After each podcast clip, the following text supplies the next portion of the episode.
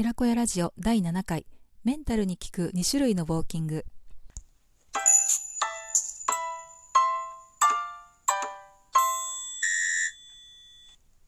こんばんは心理カウンセラーコーチ先生術家のアンです。今日はメンタルに効くウォーキングのやり方をご紹介します。ウォーキングといっても筋力アップとかダイエットとか体の方ではなくて心の健康にフォーカスしたやり方です。今日は2種類お話ししますがとても簡単な方法なのでぜひ皆さんのそれぞれの状況に合わせて使い分けてみてくださいね。またウォーキングのやり方の後注意事項とウォーキングの効果についてもお話ししますので最後までお聞きいただければ幸いです。ではその2種類のウォーキングですが1つ目はマインドフルネスを応用したウォーキング。で2つ目が写真撮影を楽しむウォーキングです。まず1つ目のマインドフルネスのウォーキングですがマインドフルネスってご存知でしょうか？ここ数年で結構知名度がアップしてきましたが瞑想のやり方の一種です。で瞑想というと静かな環境で座禅を組んで意識を集中みたいなイメージがあるんですけどもマインドフルネスって実はしようと思えばどこでもできるんですね。でマインドフルネス自体の説明は今日はちょっとしませんけども要は今ここに意識を持ってくるということなんです。なぜ今ここに意識を持ってくるといいのかというと人間って過去とか未来につい意識を持っていかれがちなんですね。例えば過去の失敗や後悔未来に対する心配や不安、まあ、そういうことが頭の片隅に常にあったりあるいはほぼそれで頭の中が埋め尽くされたりしています。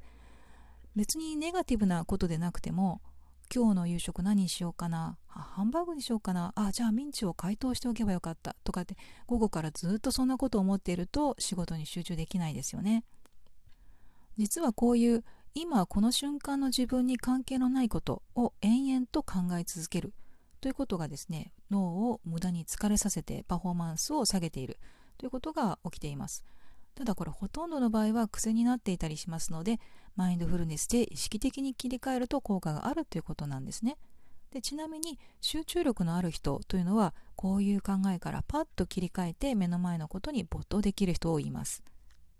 では実際のウォーキングのやり方なんですが家を出た時から左右の足を交互に前に出していくと思うんですが、まあ、その時に左右左右という感じで踏み出す足に集中してください。他のことは考えないでくださいね。もうこれだけです。あのもちろん右左右左でもいいですよ。でもし歩いているうちに汗がたらーっと流れてそれで気がそれたらですねその感覚に汗と書いた付箋をペタッと貼るような感じで汗と思って流してください。でもしトラックがガーって通り過ぎていったらトラックと思うだけ。そしてまた足に集中します。そんな感じで歩いていけば OK です。つまり今この瞬間左右の足を交互に動かして歩いているのでそれに集中しているっていうことなんです。で左右って考えていたら、まあ、そこに集中するのが忙しいので、まあ、余計なことは考えられなくなりますね。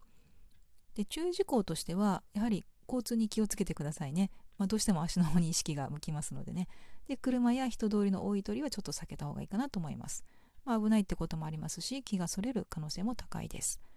歩き慣れた住宅街とかあるいは広めの公園とかの方がいいと思います。ではもう一つの写真撮影をするウォーキングの方なんですけども、まあ、どっちかっていうと散歩っていう感じなんですけどもね、えー、スマホや小さなカメラを持っていきます。で家を出てから帰ってくるまでのコースで自分があ素敵だな面白いなあいいなと思ったものあるいは風景、まあ、そういうものを写真にただ撮っていくこれだけなんです。なので家を出た瞬間からあなたの絵心感性を刺激するものを探しながら歩いてくださいね。そうこれが重要です。探しながら歩く。で良さげなものを探しながら歩くとそれに夢中になるのでもう余計なことが考えられないんですね。で海外旅行に行った時ってまさにそうじゃないでしょうか。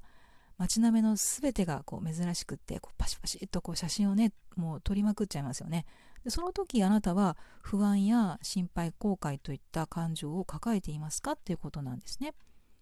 まあ毎日渡航するわけにもいかないですし今このご時世ねちょっとそんなのも難しいですから、まあ、まずはその近所を歩いてみるということです。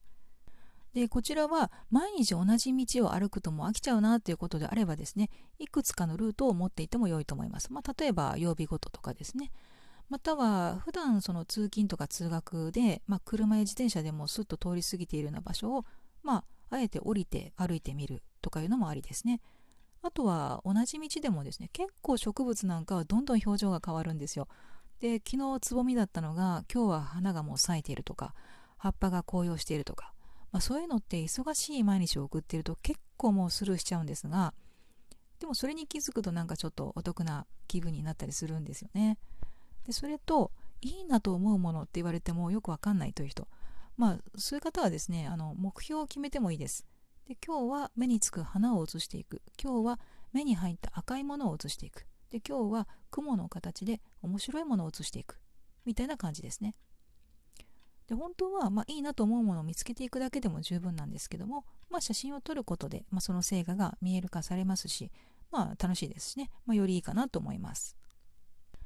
あと、SNS、インスタグラムとかね、そういうのをやっている方は、あの、それらの写真をアップしてもいいですし、まあ、まあ、ただそれは必須ではありませんので、あの、いいねというのがついたかどうかで気分が上がったり落ちたりするくらいならもうむしろしない方がいいかもしれませんね。あくまで自己満足のため、まあ、自分が楽しめるためだったらアップしてもいいと思います。では、この2種類のウォーキングについてちょっと補足をお話していきたいと思います。まずどんな人が向いているのかっていうことなんですけどもマインドフルネスのウォーキングの方は普段あまりにも忙しくって頭の中がごちゃごちゃしまくっている人、まあ、ストレスでいっぱいの人ですねで考えることを強制的にシンプルにガツンと、まあ、減らしていく方法になりますそしてもう一つの写真を撮るウォーキングこちらはまあ抑うつ気味の方うつの方に向いていると思いますというのもうつ状態というのは半数といってですね、まあ、主にネガティブなことをぐるぐるとこう考え続けるということが起きやすくなっています。でいわゆるこう自分責めっていうんですかね。まあ、その状態がひどいと、マインドフルネスの方をしても、なかなかそのぐるぐるが止まらないということが起こり得ますので、まあ、一層関係ないことにこう注意を向けて楽しんだ方が良かったりもするんですね。でもしあの大丈夫そうな人はですね、もちろんマインドフルネスマインドフルネスの方もやってみてくださいね。それといつどれくらい歩いたらいいのかっていうことなんですけども、えー、時間としてはやはり朝がベストです。で起きてからまあ1時間以内とかですね。で時間としてはま5分から30分程度でいいと思います。でこれは体の筋トレではないので長時間である必要はありません。むしろあんまり長くやりすぎるとですね、まあ、逆に疲れるかと思いますので、えー、ご自分の体調と相談してみてください。で特にですねウォーキングは今うつとか抑うつ気味の方には本当におすすめです。というのも、えー、うつの状態ではあの幸せホルモンと言われるセロトニンというものですねあの幸福感を高める脳内神経伝達物質なんですけどもこのセロトニンが極端に不足している状態です。このセロトニンを出すのに朝のウォーキングが、まあ、実は最適なんですね。でセロトニンは5分以上のリズム運動で高められるのでまあ、とことこ歩くというそのウォーキングはリズム運動ですしまた、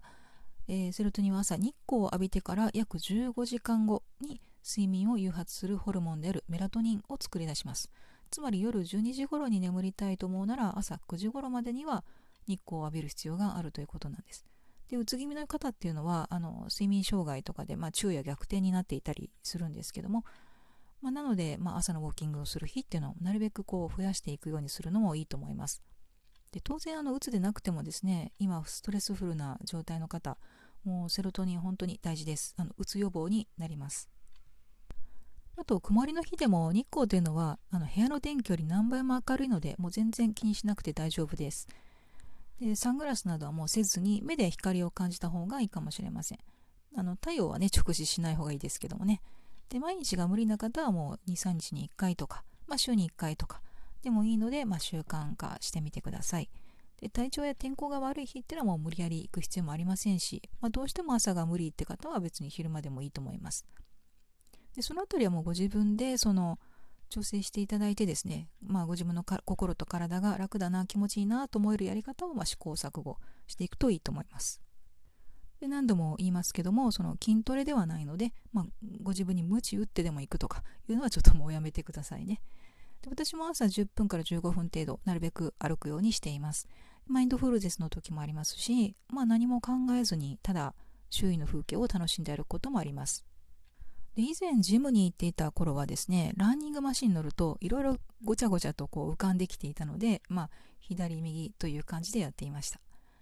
あとはですねスマホにあの万歩計のアプリを入れて持っていくと結構いいです。あの今日は何分歩いたとか何キロ歩いたとかいうのがこう記録に残っていくので、まあ、それが励みになったりします。というわけで今日はご自分の状態によって使い分ける2種類のウォーキングと